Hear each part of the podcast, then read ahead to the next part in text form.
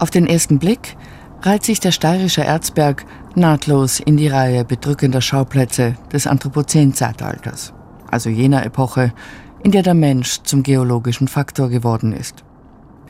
Der Abbau von Eisenerz seit mehr als 1000 Jahren hat sich tief ins Innere des Gesteinskörpers gefressen. Inmitten grüner Berghänge ziehen sich insgesamt 24 Abbauetagen, schlangenförmig, rund um den Bergkörper und legen das innere Skelett des Gesteinsmassivs frei. Abgebaut wird heute nur noch bis Etage 21. Die Eisenerzvorkommen darüber haben sich längst erschöpft. Da drüben sehen Sie eine Bohrmaschine, die hat eben schon 1, 2, 3, 4, weiß nicht, ungefähr 17, äh, 18 Löcher gebohrt. Das wird wohl eine der nächsten Sprengungen werden. Vielleicht morgen oder übermorgen. Bis ins 19. Jahrhundert wurde Eisenerz noch unter Tage, also in unterirdischen Stollen abgetragen, erzählt der Geschäftsführer der Steirischen Bergbaugesellschaft VA Erzberg, Christian Tremmel. Die Stollen und auch die Sprenglöcher für den ersten Einstich in den Bergkörper wurden zu dieser Zeit noch händisch durch körperliche Arbeit gemacht. Rund 2500 Leute waren zu Hochzeiten des Bergwerks in den 70er Jahren hier beschäftigt. Während des Zweiten Weltkriegs waren es noch viel mehr. Nicht alle kamen freiwillig, erinnert sich der ehemalige Bergarbeiter und Gewerkschafter Walter Dallasen. Am meisten beschäftigt waren während dem Krieg 15.000, wie die ganzen Ausländer waren, nicht? weil die Inländer, die waren alle eingerückt und man hat natürlich mit einem Ausländer nicht die gleiche Leistung verlangen können. Erstens hat er gegen seinen Willen dort gearbeitet, also verschleppt war oder Gefangener war und da waren bis zu 15.000 Beschäftigte. In Eisenerz befand sich eines von 40 Außenlagern des KZ Mauthausen. Hunderte Häftlinge wurden gegen Ende des Kriegs 1943 als die Eisen- und Stahlproduktion für die Rüstungsindustrie auf Hochtouren lief, nach Eisenerz verfrachtet und zur Zwangsarbeit verpflichtet. Teils im Bergwerk, teils im Straßenbau, aber auch für die Errichtung weiterer Todeslager.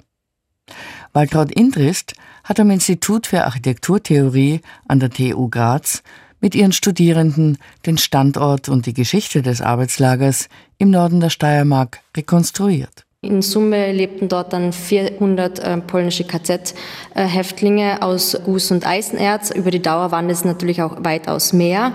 Da gibt es auch wirklich Transportlisten, wo das genau aufgeführt wird, wer wann eingeliefert wird und abtransportiert wird. Viele haben die harten Arbeitsbedingungen nicht überlebt. Bis zum Kriegsende 1945 wurden ständig neue Häftlinge ins Eisenerzer Lager am Xollgraben verfrachtet. Die nationalsozialistische Verwaltung registriert insgesamt 30 Todesfälle unter den Häftlingen. Wo sie begraben wurden, ist bis heute nicht bekannt. Anhand von Skizzen einer der wenigen Überlebenden, wie Jan Otrepski aus Polen, und Luftaufnahmen der alliierten Streitkräfte hat Waltraud Indrist mit Studierenden die Topographie des Lagers modellhaft nachgebaut. Zum Beispiel hat er aufgezeichnet, sie mussten Steine tragen und er zeichnet da, dass er 28 Kilo nur mehr hatte und 40 Kilo an Gewicht tragen musste.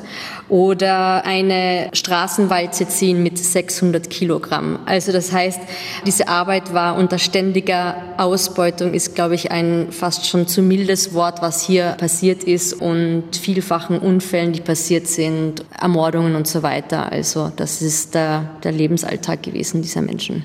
Der gewaltsame Abbau von Eisenerz für die nationalsozialistische Rüstungsindustrie setzt einen Stoffwechselkreislauf in Gang, in dem die Unterscheidung zwischen Menschen und Gesteinsmaterial immer mehr verschwimmt.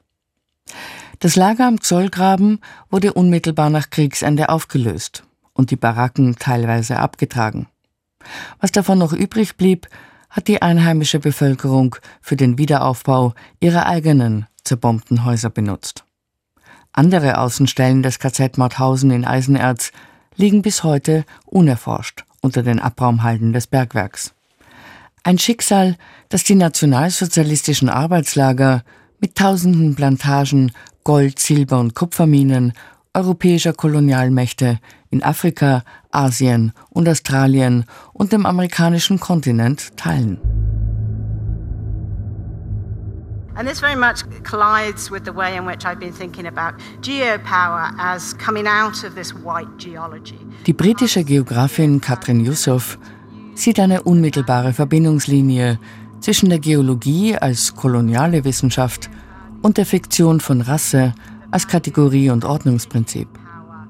Ihr Zusammenspiel legitimiert Strategien der Ausbeutung, Entmenschlichung und Gewaltherrschaft bis heute. I started to think about race as a geophysics. But extraction itself is a question of racial geophysics, a question of burdens, body burdens. Rassismus ist demnach auch als geophysikalisches Phänomen zu verstehen. Im Extraktivismus, so Yusuf, treffen die geologische und die politische Dimension objektivierender Wertzuschreibungen auf besonders drastische Weise aufeinander. Sie stellen eine dynamische Verbindung zwischen Oberfläche und Untergrund her. Die soziale und kulturelle Abwertung derer, die kostbare Rohstoffe aus dem Untergrund holen und damit die Grundlagen für ihre Wertschöpfung schaffen, wird in der Verarbeitung des Materials unsichtbar gemacht. But there's this kind of dynamic movement between the accrual of value on the surface and these kind of undergrounds that sustain but are kind of removed from accruing value.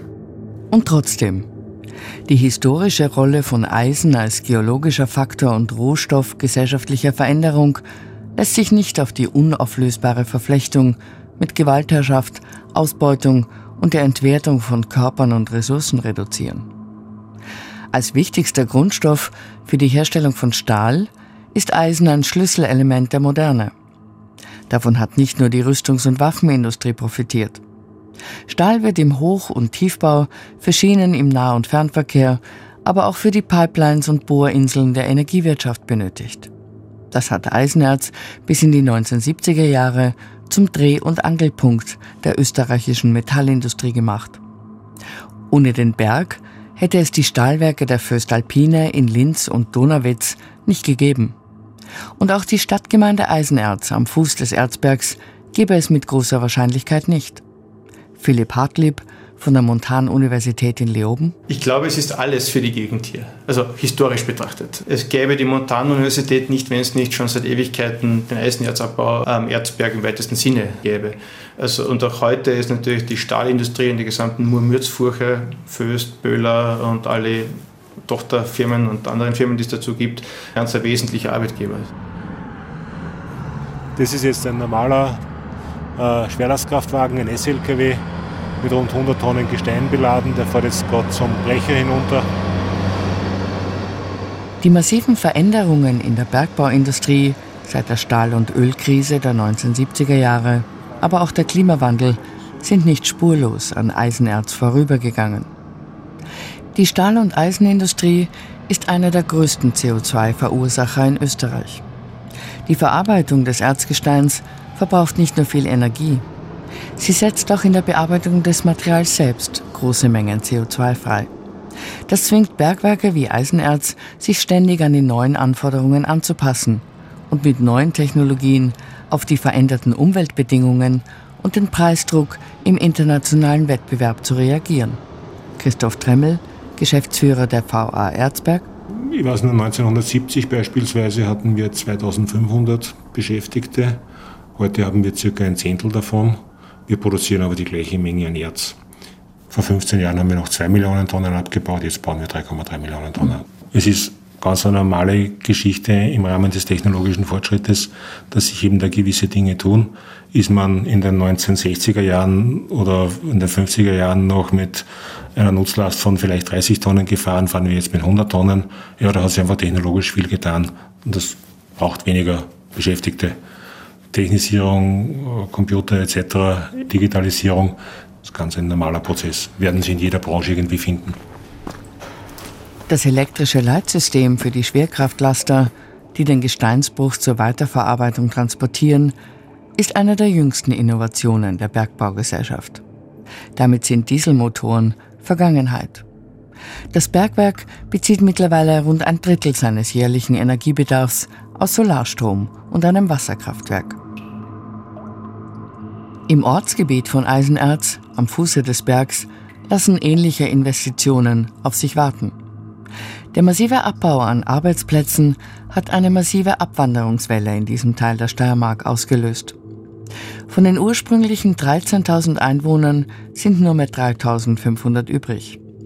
Hunderte Wohnungen, aber auch Geschäfte, Sportstätten und andere soziale Treffpunkte stehen heute leer. Der Altersdurchschnitt in Eisenerz liegt heute bei über 50 Jahren, der höchste in Österreich. Karin Reisinger, Kulturwissenschaftlerin an der Wiener Akademie der Künste, beobachtet in einem Forschungsprojekt, wie die Bevölkerung sich gegen den schleichenden Verfall ihrer Stadt wehrt. Einerseits ist es so ganz stark der Eindruck, dass die Leute die Dinge selbst in die Hand nehmen also zum Beispiel leere Lokale bespielen und diese Orte zum Zusammenleben einfach einrichten und wieder lebendig machen. Und dabei ist uns eben aber auch aufgefallen, dass da ganz viel ehrenamtliche Arbeit dahinter steckt. Und hier gibt es einfach auch ein historisch gewachsenes Netzwerk von Vereinstätigkeiten, auf die sozusagen aufgebaut wird, was aber auch nicht immer ganz konfliktfrei ist, wenn jetzt unterschiedliche Generationen hier arbeiten. Die Vereinstätigkeit vollzieht sich leise und unscheinbar unterhalb der Oberfläche des Alltagsgeschehens. Mit dem Druck, die soziale Infrastruktur wiederzubeleben und neu zu gestalten, ist auch die traditionelle Rollenverteilung in der Bergbaugemeinde ins Wanken geraten. In dieser Hinsicht, meint Karin Reisinger, sei die Automatisierung des Bergwerkbetriebs durchaus ein Vorteil.